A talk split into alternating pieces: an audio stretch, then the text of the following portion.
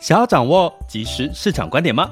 订阅郭俊宏带你玩转配息，每天不到十七元，你将享有专人整理的每月读书会、配息热点分析以及热门主题解答困惑。不论你想通过基金、ETF、美股或台股打造你的现金流收入，我们都能为您提供支持。点选资讯栏的订阅链接，了解更多。让我陪你一起投资理财。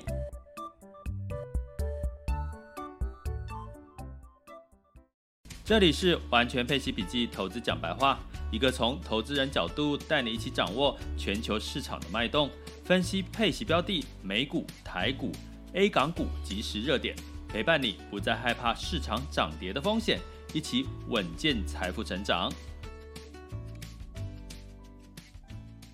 各位亲爱的朋友，大家好，今天是周四后，这个二零二一年的八月十九日。那我们今天要跟各位这个分享的聊的主题呢，是劳保哈，其实负债了十一兆哈，应应付的金额十一兆台币了哈，入不敷出哈，这个应该大家也大概都有个心理准备或或可能可以理解哈。可是呢，如果你再把这个后疫情时代这件事情把它加进去，再加上我们最近要振兴、要纾困，花了大把大把的钞票，那劳保去年大家知道，其实投资获利哈都还不错，可是今年的这个整体的状况呢，可能没有像去年这么好的机会。那这种机会不是常常有了哈，所以这个劳保的状况到底是怎么样？我觉得。大家应该要再 update 一下，要了解一下哈，那你就会更觉得，其实要帮自己做好一些呃投资理财哈，尤其是这个年轻人哦，你们我常说，诶，到底年轻人的这个优势，你们的宝藏在哪里？其实就是你们的这个时间非常多哈，比如说你二十几岁、三十几岁，到六十岁，你还有整整。四十年、三十年、二十年，二十年还是算很长哈。你说眼睛闭一下，二十年就过去吗？也不会那么快哈。所以基本上呢，其实时间是我们现在最宝贵的资产。像我现在五十几岁了哈，五十出头，那我的时间肯定离六十岁就很短哦。所以那个压力就会比较大哦。如果我现在还没有做好我的退休金的准备的话，所以如果你现在还是二十几岁哦，甚至你十几岁，甚至你三十几岁。真的趁这个时候好好了解，现在处后疫情时代哈，这个我们的劳保退休金，我们努力的工作，工作到五六十岁，就是希望可以不要再辛苦工作。那缴的劳保的保费，希望可以让我们每一年每一个月可以领个一两万块。哈那现在呢，这件事情可能会有变数了。所以你当然要了解一下，你不要想说这个目前的这个执政的这个过程当中，这个主管机关呢会因为哦就是选票的关系呢，可能就是好像暂时不去改革这个劳保年金，可是未来这个在越来越多的时候，他就被迫一定要改革。那首先改革的就是我们的这个军工教哈，它的十八趴被。被取消了哈，还有这个军工教开始做了一些改革。那劳保哈，如果你是劳工身份的话，早晚哦，早晚会。进入到改革的一个阶段哈，而且不能太晚哈，不能太晚。所以，我们今天第一个阶段跟各位聊这件事情，但是实际上你是可以做得到去因应这个变数的，好不好？那第二个阶段我们会聊一下目前的全球市场盘势的一个轻松聊哈。那今天的这个，因为昨天的这个美联储公布了它的这个会议报告，说，哎，其实可能在年底要减少购债。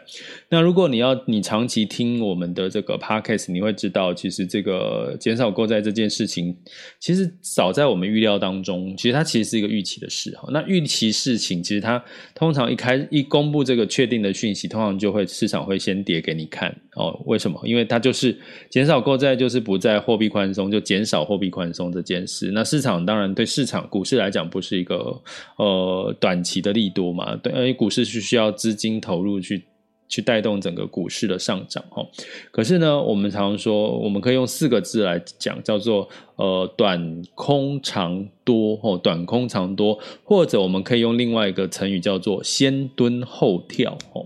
那为什么？因为这个，你为什么要减少购债？我们再回头思考这个逻辑，就是景气开始转好啦，景气没有变不好啊，不需要大量撒钱啊。所以景气是变好啦，基本面是变好啦。那接下来第三、第四季不就是再回头看基本面吗？所以先蹲后跳跟这个呃短空长多，在过去的这个减少购债或货币升息都是呃历史常见的一个几率了哈。所以呢，呃，就是提醒各位，仍然是就是呃，客观平静的看待今天的一个市场的盘势哈。接下来其实反而是大家应该特别要关注的哈，到底你要怎么布局在第四季，甚至在九月份，我觉得这个可能是你要做功课的哈。好，那一样，我们第三个阶段就大家可以举手交流的时间哦。那我们照惯例哈，从第一个单元开始。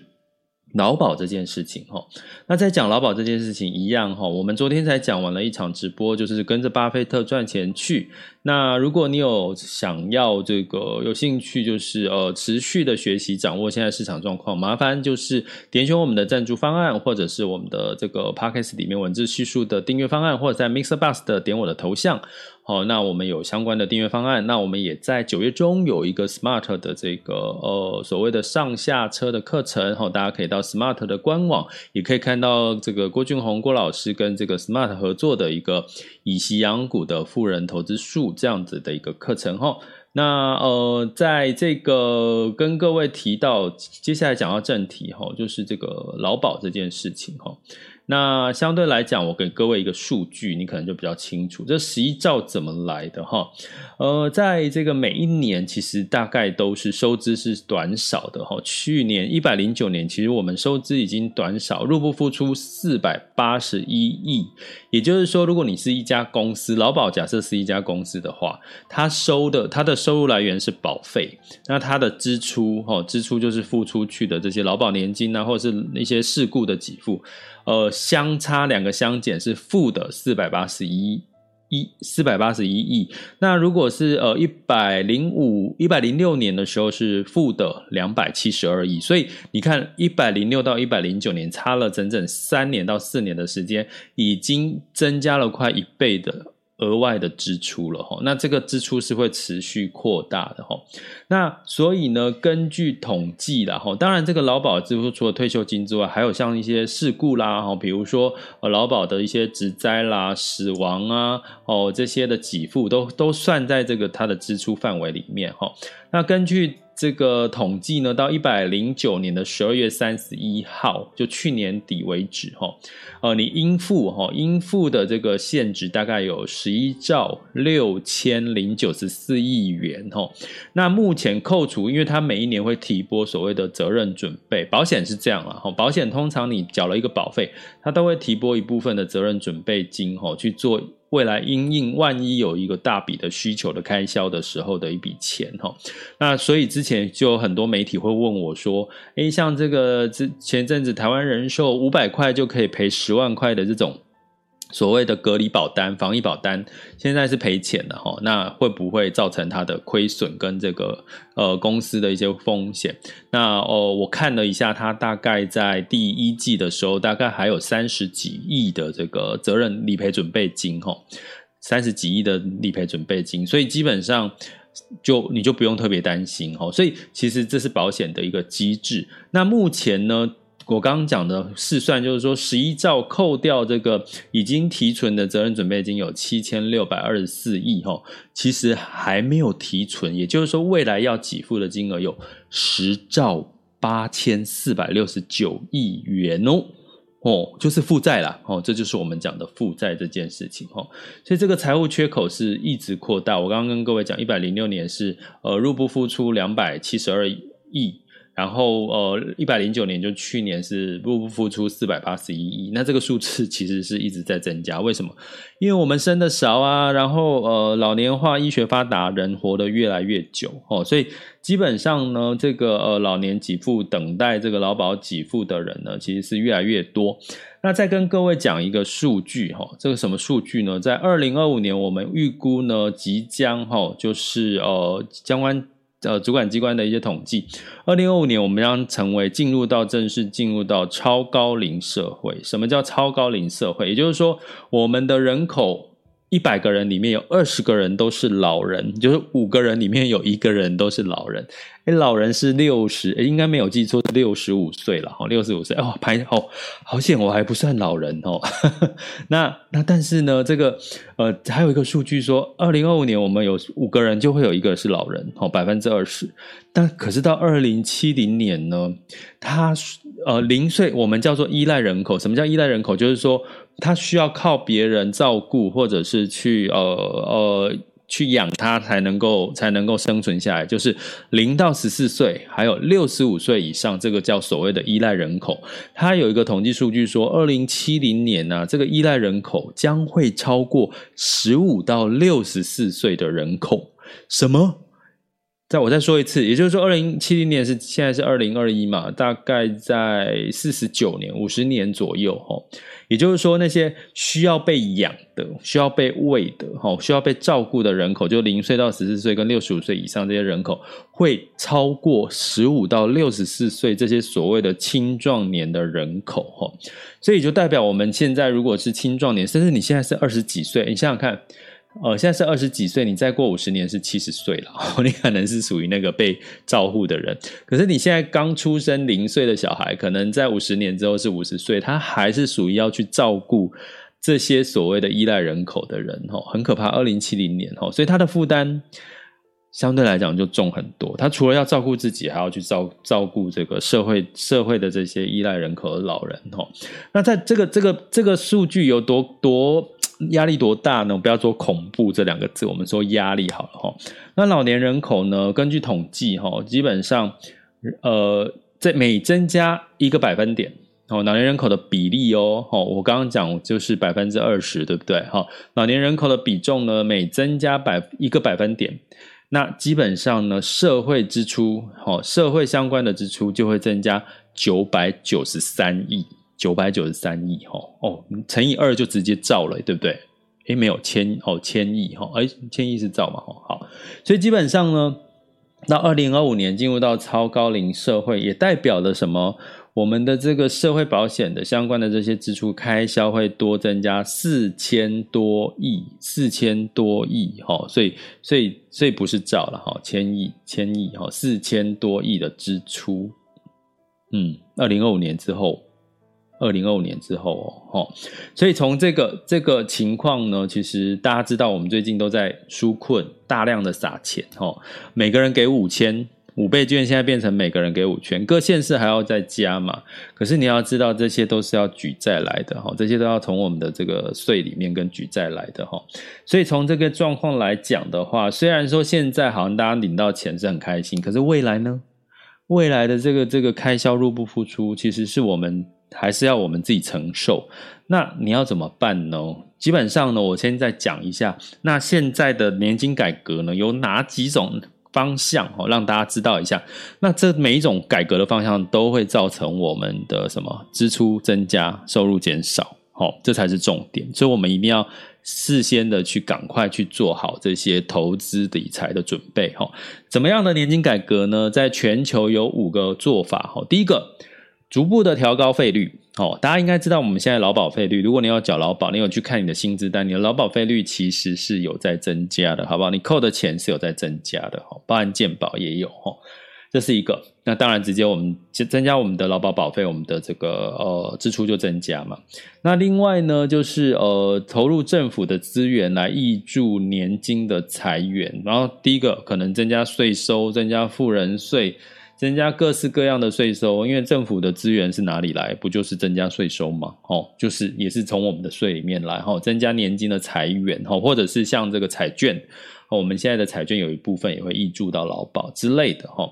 那在这个另外一个第三个方法，就降低给付水准。然后，其实我们刚刚讲说，军公教被扣除十八趴，就是降低所谓的给付的水准。哈，所以未来呢，根据去年有炒过一次，哈，大概的精算的试算的一个出估呢。大概比如说你本来哈，哎，而且是溯及既往哦，包含原本已经开始在领的。假设哈，你回去问问你爸妈，如果你现在他劳保年金一个月是领一万到两万，可能未来年金改革他要打七折，就会变成领七千到一万多哦，打七折。不过去年炒过一次的时候，我们有做过精算哈，哎。那如果你现在是属于退休族，现在已经在靠劳保年金的啊啊，直接给你打七折啊，你的生活要不要也打折？会不会要靠那个在座的各位父母亲孝顺的子女哈去补贴？父母亲减损的这个劳保退休金，哦，降低给付水准是其中一个选择，哈。那另外一个选择就是延长投保薪资的采计期间，也就是说，我们目前原则上才五年的薪资，最高的薪资，就是说你工作二十年，哈，他会算你五年里面最高的薪资来计算你的投保薪资。抱歉。未来有没有可能变成六年或者是十年？就是取你十年的最高薪资啊，你可能从小到大哈，这个那个薪水是越来越多哈，是从。少变多啊，他就取了之后，可能会十年跟五年的差别，就是多取了一些年薪资比较少的一些一些呃一一些年份哦，所以就会降低你的投保薪资啦，那给付的金额就会降低。那第五个就是减少这个请延后你的请领年龄了哦，大家知道我们现在是请领年龄是延到六十五岁了，有没有可能延到七十岁？欧洲其实前一阵子欧债危机的时候，其实有在讨论延到七十岁哈。其实好像有有一些国家是延到七十岁了。哎，大家各位，你退休劳保这个呃，劳保劳保退休金要延到七十岁才开始领，你可不可以接受呢？现在是六十五岁了，在座的各位哈，你只要未超过。会超过，像我已经也是所谓的六十五岁才可以领。如果你提前到六十岁领，你会打折，每一年少两趴，就是少十趴哈。所以呢，我们现在是六十五岁了，那会不会再延到七十岁呢？嗯，好哈。所以这件事情呢，听起来对对我们暂时没有压力，因为那是那是二三十年、三四十年之后的事情哈。可是呢，如果你现在完全没有去做一些事情的话，啊，未来你就是属于那个。受灾户，我用受灾户这个名词哈，可能会有点严重。可是呢，我觉得就是现在已经所得分配不均了嘛，贫富不均了嘛，后疫情时代哈，那你可能会因为这个年金改革会造成更大的困境。如果你什么都不准备，所以我们接下来讲的是说以息养股这件事情。我觉得为什么我把它当一回事哈？你可以看到目前的这个全台湾的这个配息的标的，包含配息的 ETF。越来越多，你会发现最近今尤其今年的新闻媒体吼，你会看到很多很多新闻都在讲这个配息这件事哈，配比如说存股配息，比如说台股 ETF 配息，比如说配息基金的配息哈，都是都是哈，你会发现它哎好像越来越热门了，为什么？因为你会很明显的看到，其实配息就是一个现金流，每个月。每一季、每一年的现金流，所以你如何打造？其实我我讲过一个重点吼，其实你退休其实变你不用太担心，是因为你其实退休是每个月要花一笔钱，你不不是一年要花掉一千万、两千万，你是每个月要花掉一笔钱，这个月花完了，下个月哦再再再花一笔钱，那这笔钱通常是一万、两万、三万、四万、五万、六万，有没有人一个月要花到十万啊？不，一个月要花到五十万的？应该很难吧？哎哎，各位一个月要花五十万，也很难花。我自己觉得一个月要花掉五十万，应该蛮难花的啦。所以你还要伤脑筋怎么去花。如果你可以告诉我，你一个月都每个月都可以把五十万花掉的方法哦，等一下举手跟我们分享好不好？哦，我们现场有两千六百位的这个呃朋友，还有我们的粉专的这个。这个直播交流，跟我们分享一下你，你如果每个月有五十万的现金流，你要怎么花掉它？就是不要一毛不剩的话，也很难哈。所以基本上大家不要太大的压力，说你只要哎每个退休的时候每个月假设三万可不可以？五万可不可以？十万可不可以？应该十万大部分的够够。过不错的生活了哈，那你怎么样在这个时候去存到累积到你的这个呃每个月的现金流可以有十万块钱？我觉得这就是你现在可以做的功课。那其实就是我现在在讲的以息养股这件事情哈。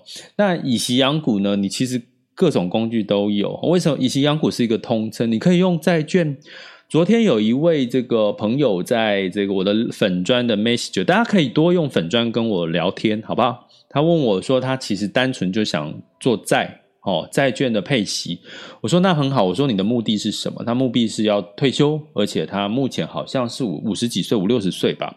那我觉得很好啊，他很清楚知道他他的退休目的是，所以他用债就可以了。那债呢，可能他的单纯的债券，如果你不要考虑到哦、你只希望五六个 percent 的这个债券的配息，其实是稳的，相对是稳的哈。那所以呢，呃，他就说，那老师他想上课，那我那他说，后来想一想，他说可不可以去看我的书？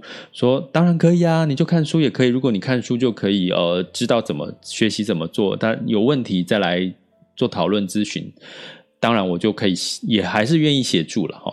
那我的书有两本哦，他问我是哪一本，我现在有两本跟这个配息相关，一个叫《找到奇葩的定存》，另外一本书叫做《呃投资赢家的领息创富术》，出版的时间不一样，大家可以有兴趣可以到博客来搜寻，其实搜寻我的名字郭俊宏就可以看到这两本书，这两本书都是跟配息有关系的哈。所以呢，以息养股哦，为什么叫做以息养股？你可以用。不管是 ETF 或者是基金，或者是所谓股票的股利，去好帮自己增加每个月稳定的现金流之外，你呢多出来的现金流，哎，有人会说我还没退休啊，我现在还还还有还有赚钱的能力啊，那我你多出来的这个配息，你就再投入投资啊，你就再投入投资啊，那。像最近的市场的状况，我跟各位讲，为什么以息养股在这段时间更可以凸显它的特色，就是说，像呃，目前我自己在觉得今年底下半年跟明年的主流会是在所谓的多重收益的这个所谓的标的哈，所谓多重资产的收益，就是说它可能有股有债。有所谓的 REITs，有所谓的特别股，哦，有各式各样有所谓的搭配避险的选择权的这个相关的标的，它把它全部加在一起，哈，然后它领的各式各样的吸收，全部就是可以分配给你，哈。那这样的情况下，你也不会错过股票的这个呃优势，你也不会错过债券的稳定，哈。所以在这个时间点，这段时间，尤其台股修正，那今天美股的状况，其实你会更感受到，其实它的净值。是相对来讲是稳定的不少。那你再利用配息，配息就你就把不要当成是在就是过去被人诟病的是配息配本金。那我会建议大家现在的思维要变成是我的配息就是帮我自动停利。你去想一件事情，如果我买的标的不是配息的。那我就是累积嘛，我的息就会直接反映在我的净值。可是反映在我的净值，最近如果市场修正掉下来，那你就连你的配息那个部分也都掉下来。可是呢，你把每个月或每一季或每一年的配息当做就配到你的口袋，你再投资，那么你的这个呃，你的原本赚到的这个配息，就就就如果本金有一些修正的话，其实你的配息，你的停利嘛，已经停利出去了，已经拿到手了，放到口袋了。你反而就不会这个配息的部分受到这个市场波动的影响。当然呢，你就会觉得，那你的获利的，如果市场在多头的时候，你获利的这个投资报酬率也会减少，没有错啊。因为你钱已经放在你口袋啦，已经落袋为安啦，你可能会花掉啦，你已经享受掉啦，你你当然就不会有报酬率。那第二件事情很重要的是，通常我们有配息的标的，大家去思考什么样子的公司标的会比较可以配息给你。很简单，不就是赚钱的公司吗？通常有能力配息的人，一定是赚钱的公司。像最近呢，我们昨天有特别聊到，巴菲特最爱的这个，在拿买了百分之四十几以上的苹果 Apple。最近呢，他在发债，他发债在干嘛？他要买回他的库藏股，他对股东要要对股东好，然后配配好，就是就是包含像一般会这个美国公司，他可能会发债，或者是这个保留现金是。呃，做股利的发放啦，或者是买回库藏股，那买回库藏股就会提高它的股价，好，股价就会有支撑。第二个股利就发给股东，所以这两件事情，这样子的一个公司呢，其实对，呃，如果你投资配息标的，就比较容易投资到这类型的公司，那相对来讲，它就会比较稳健，哈，这个这个这个状况就很明显，哈。所以呢，呃，你要说配息标的啊，那涨得都没有像这个我们买股票台股或者是股票型来的多。没错，因为你要知道，它的目的并不是要冲，并不是要冲配息标的，目的是希望给你稳配息，那你就拿配息再来冲，哦，这叫以息养股，哦，我觉得，那你慢慢的累积，哦，在我的，在我提过三阶段嘛，你现在先求有，第二个阶段可以让你的配息超过你的呃固定开销，第三个阶段让你的配息。等同于你现在的收入，或远远超过你的收入，其实你不就是可以提早退休了吗？就不一定要等到劳保退休金这件事。应该听得懂我的意思吧？听不懂没关系，就麻烦你就是看我的书博客来哈，投资赢家领息创富术，或者是这个找到奇葩的定存。哎，有没有人会不会说这个老师好好爱 广告，一天到晚在广告自己？没有办法哈，就是我们当然要老老王卖瓜一下，然后不好意思哈，请见谅。那另外一个就是说，你也可以来这个参参加入我们的领息行列哈，这个呃学习怎么领息，所以就是点选我的头像，或者是按这个文字叙述的呃 Podcast 文字叙述的订阅方案，或者是这个呃我们的什么。呃，这个这个这个赞助方案点进去就有订阅哈，就是订阅我们也会有更多更深入的市场跟配息的一些呃学习的一个一个一个重点。那当然呢，你可以参加我们九月中在 Smart 的这个以息养股的富人投资术的这个线上，应该是线上课了啦，不线下应该开不成，因为大家应该不太敢来这个实体课程哈。那另外还有一个是什么？诶，我刚广告了很多，对不对？好像还有一个要广告。好，还有绕到我的网校了，好，来看看走走也不错。好啦，很多啦。哦。那总而言之，就是现在还来得及，好不好？以息养股，然后去建立你的现金流。我相信，不管是现在，不管对你现在工作的稳定度，或者是对未来的劳保退休金的变化，都是一个进可攻、退可守，很重要的一个投资技巧，好吗？好，那接下来呢，就进入到我们二零二一年八月十九日的全球市场盘势轻松聊。OK，那在这个周三哈，就是因为这个美联储哦公布了这个七月份的会议记录啊，它在会议记录说什么呢？就说呃，大部分的官员都同意说，如果经济看起来复苏都符合预期啊，就经济是成长，那。今年下半年稍晚的时候，应该可以减少购债，这个声音跑出来了哦。这个声音跑出来之后，美股呢就下跌了哈。那美股。呃，道琼下跌了一点零八，S&P 五百跟纳斯达克分别下跌了一点零七跟零点八九个百分点哦。但是这个不就是呃年底就要这个？如果你是长期听我们的，或者是我们的这个学呃学员，应该知道这个呃年底就减少购债这件事情，其实也是还在预期之内。那我也跟各位提过了，先蹲后跳，或者是短空长多哈这件事情哈，所以呃大家。大家其实就不用特别的一个担心跟紧张哈。那我们来看一下哈，呃，目前啊，等一下再看目前，我们再看欧洲哈。那欧洲的部分也一样担心这个 Delta 病毒对全球经济放缓哈。不过欧洲其实是两涨两跌哦，呃，两涨是泛欧六百上涨零点一四，德国上涨零点二八，法国跟英国分别下跌零点七三跟零点一六哈。所以有之前有跟各位提醒过啦。欧洲跟美国现在已经走出不同的步调了，好吗？大家已经开始要做功课了，不是全面普涨。美国跌，可是呢，现在的欧洲呢，其实是呃有涨有跌，因为它还在货币宽松啊，它在明年三月之前，它也是货币宽松，还是持续购债哦。然后它的 PNI 指数还是到六十几哦，吼，那那个昨天我已经跟个这个我们直播跟这个呃学员分享了，其实美国的这个 PNI 已经开始在缓。稍稍的缓降了一些些，还是在五十以上，可是缓降。可是欧洲是六十几哦，所以其实已经不同的区域已经出现了不同的节奏了哦。台股也是有不同的节奏，所以你就要开始做功课哈。所以相对来讲，多重资产，如果你有同时投投资到欧股，相对来讲，它就真的表现的也抗跌，甚至还还往上走哈。那在雅股的部分呢，就呃昨天其实终于有一个呃。反弹的格局哦，台股是上涨零点九九。先讲一些开心的消息啦哈。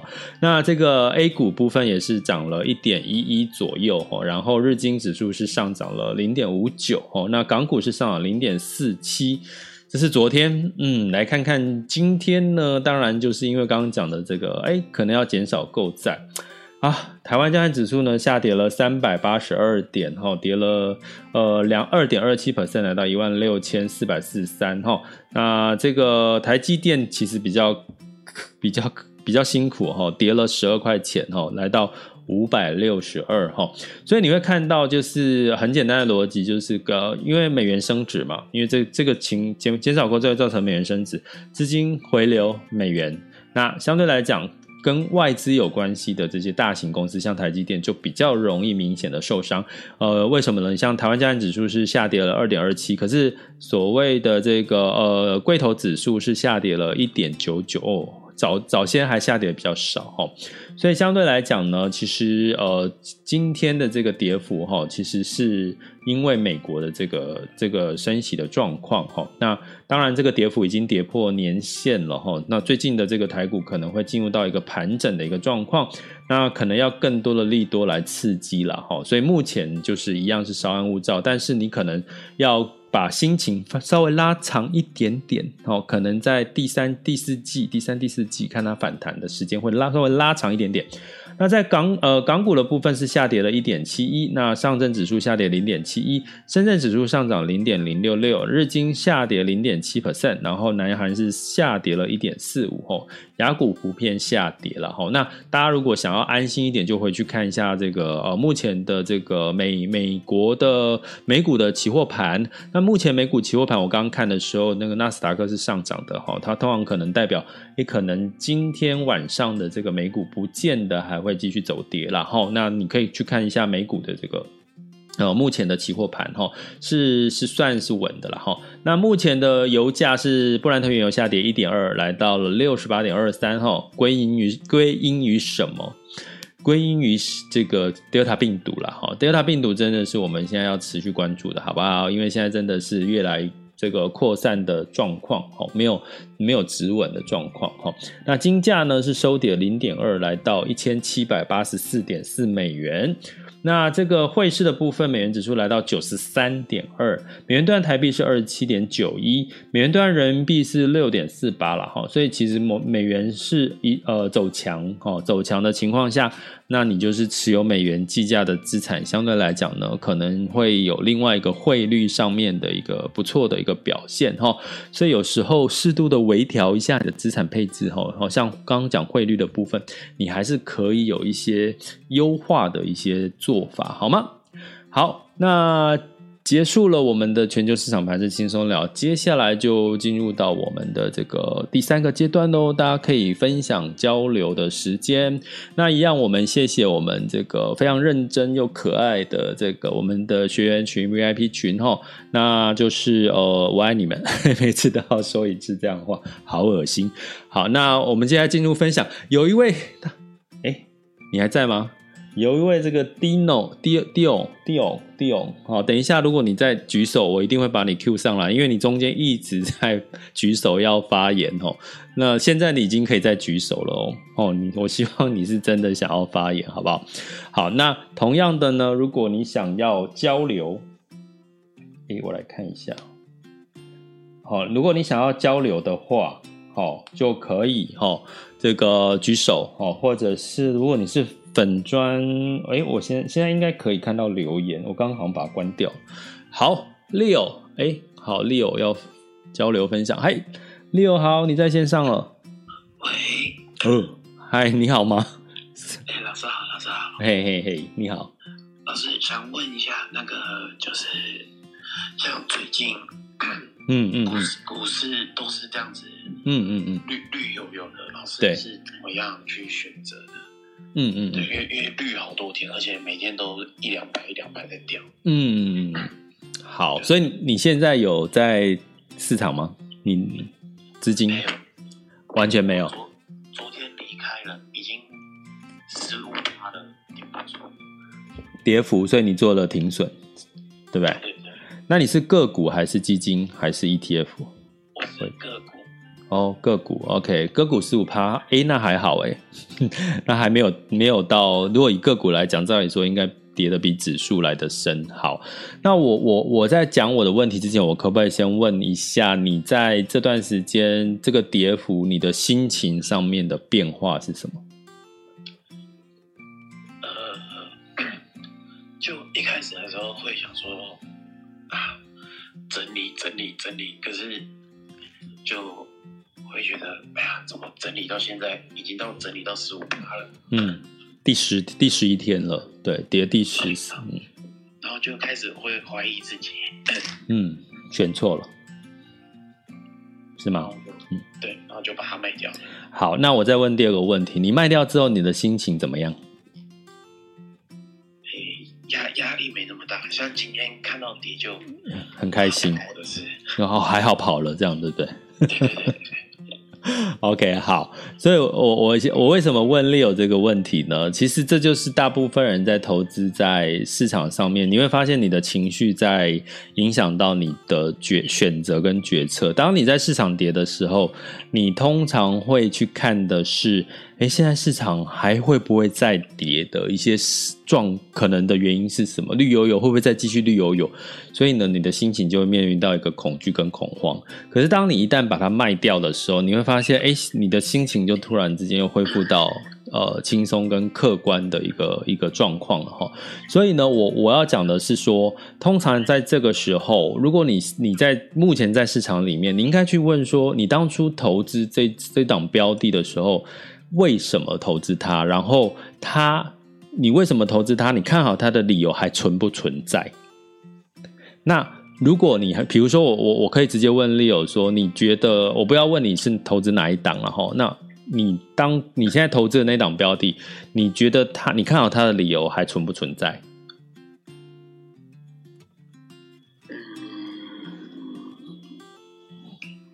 好像。好像有点不存在。OK，好，那通常我根据你的话来听，我在想，你应该也不知道为什么买它的，看好它的具体的理由是什么？有可能然后，那那所以我要跟跟你分享的是说，通常呢，市场第一个就是市场就是涨涨跌跌，它其实是健康跟合理，它一直涨。你反而要担心它可能会有修正比较多的一个机会哈。那目前呢，我刚刚讲说你要去看，如果你在座的朋友，你现在是在这个市场里面，你要去看你持有的标的，它的这个利多的因素是不是就已经消失了？如果它的利多消失，那你一定要做的事情就下车，叫做停利这个动作哦。那如果你看到它的利多还没有消失，可是它就是跌到让你吃不下饭，让你觉得心情很很不准哦，睡不好，那你可以做的动作叫做部分止损。部分停损，你可以把一部分停损，因为当你停损之后，你心情就会稍微好一点。就我刚刚问你的这个心情的变化，那心情变好之后，比如说，因为你我刚刚讲说你看到的这个市场还没有变坏，那基本上它今天又跌啦，哦，又跌的比较多，那你这个时候你止损的这个部分是不是有机会再加码回去，再回到市场，你就变成。变成一个逢低买进的一个操作的一个做法了吼，所以呢，这就是说，不管市场是不是绿油油，这是基本上是。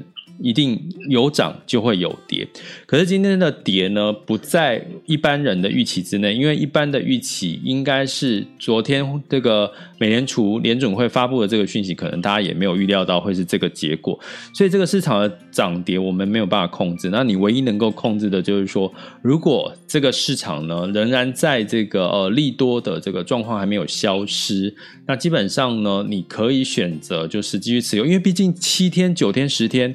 你一年三百六十五天，两年七百多天，然后呃三年一千多个日子，你都你都没有在，你都不看，你看的是这个九天十天。那其实也是跟自己过不去啊，因为投资投资，你如果拉长看，特斯拉过去也跌深了，可是如果你持持续持有的时候，你可能是涨了七倍。好，所以呢，有时候时间你你一个是你专注，因为你跌，所以你会专注在这个时间点。可是你把时间拉长看，你会发现长期来看的话，其实市场是往上的一个趋势还在。好，这是我要跟你分享的。那第二个呢，我我重点就是说，呃，如果你真的害怕啦，你就是适度的。哦，适度的去做一个呃止损，哦，那这个止损也不一定要全部都都都停损。当然，你现在全部停损，你就可以去找下一波更适合的标的。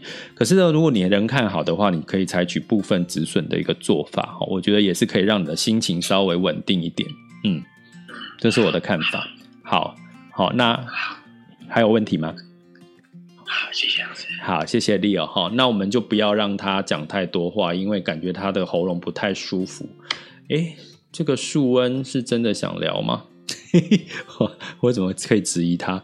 嗨，树恩你好。老师好。哎，你好，好。我想请问一下，那个，因为像我我的投资者这就是理念，就是说做长期的那个指数型的投资是，但是最近遇到这样子绿油油的状况，嗯，然后就当然也是会紧张了，所以说对，像明我我们明明就已经定定定好我们的。呃，我们的方向就是做长期投资，然后就算跌了，嗯、当然就是一样做可能定期定额之类，但是就不小心会把它去砍砍掉这样子。嗯嗯。这样其就是想说，如果说像我们这样做长期投资，如果有有没有必要去做一个止损？像是今这这几天都很就是不太好，然后做一个止损，嗯、就是有没有必要这样子做止损？然后在一个有可能回档状况下，然后再去。再把你砍掉的那个部位再放进去，这样子。OK，好。想去问。好，很好。哎、欸，为什么你刚刚讲话有点发抖啊？你是因为股市跌害怕吗？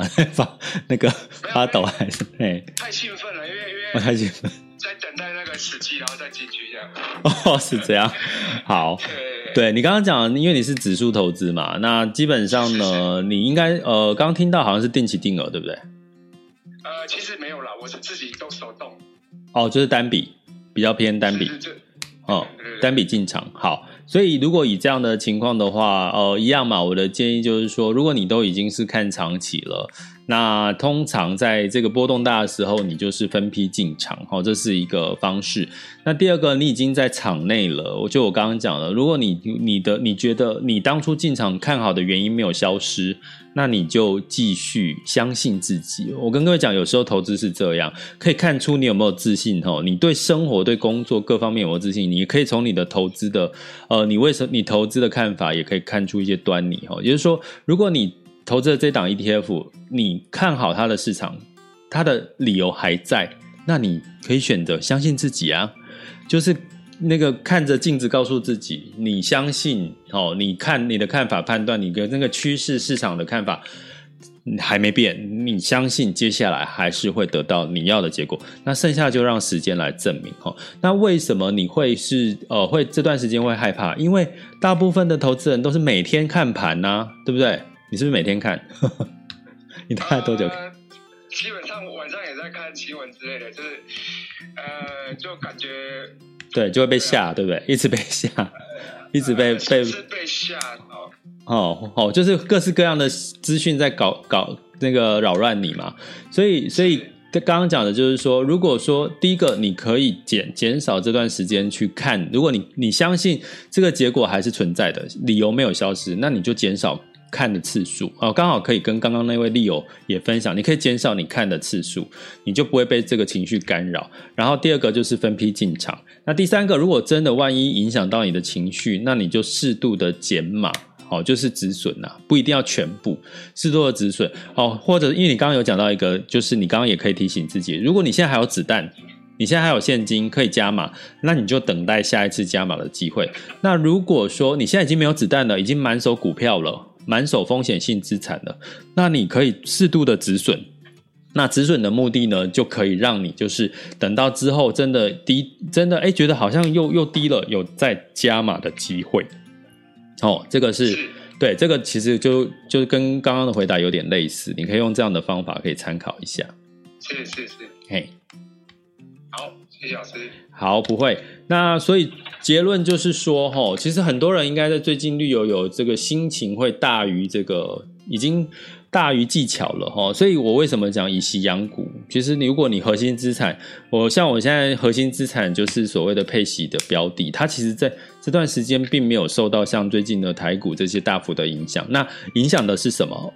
我的卫星资产，我的卫星资产是什么？我就是去投资一样，跟各位一样投资台股、投资美股、投资 ETF、投资这些所谓台股基金啊，哈，这些科技基金之类的，哈。那所以呢，有没有影响？当然有影响啊。可是它是我的这个配息出来的个资金，所以就算它稍微的最近有点短期的这个修正，可是我我的本金还是比较稳健，所以我就不会慌。那我不会慌，我就客观的去看接下来这个修正会不会是让我有一个下一次进场的时机。这是我的高阶课，顺便再做一下广告哈。高阶课我要跟各位讲，其实投资到最后来最高阶的是你的心态，而不是技巧了。心态其实就变重要。所谓心态是什么？当你在害怕，刚刚两位朋友的例子都告诉我们，当你在市场跌的时候，你会害怕，你会一直去看什么？呃，有没有在跌的可能性？你会去专注，你的脑袋会去专注在跌的这件事情上面。可是呢，当你知道，当你做好这个配置跟跟心态是对的，你会在市场跌的时候去看我下一个市场的机会在哪里。你会看到的是机会，可是你当你是呃投资新手，或者是你还看不还心态还不太能够调整好的时候，你会永远是看到害怕的风险在哪里。那那你就很容易做错决策哦。最后用这个理由跟各位分享，我们时间已经超过了哈，但是非常开心今天有在这么多人跟我们一起交流分享。这里是郭俊宏带你玩转配息，给你及时操作观点，关注并订阅我，陪你一起投资理财。我们下次见，拜拜。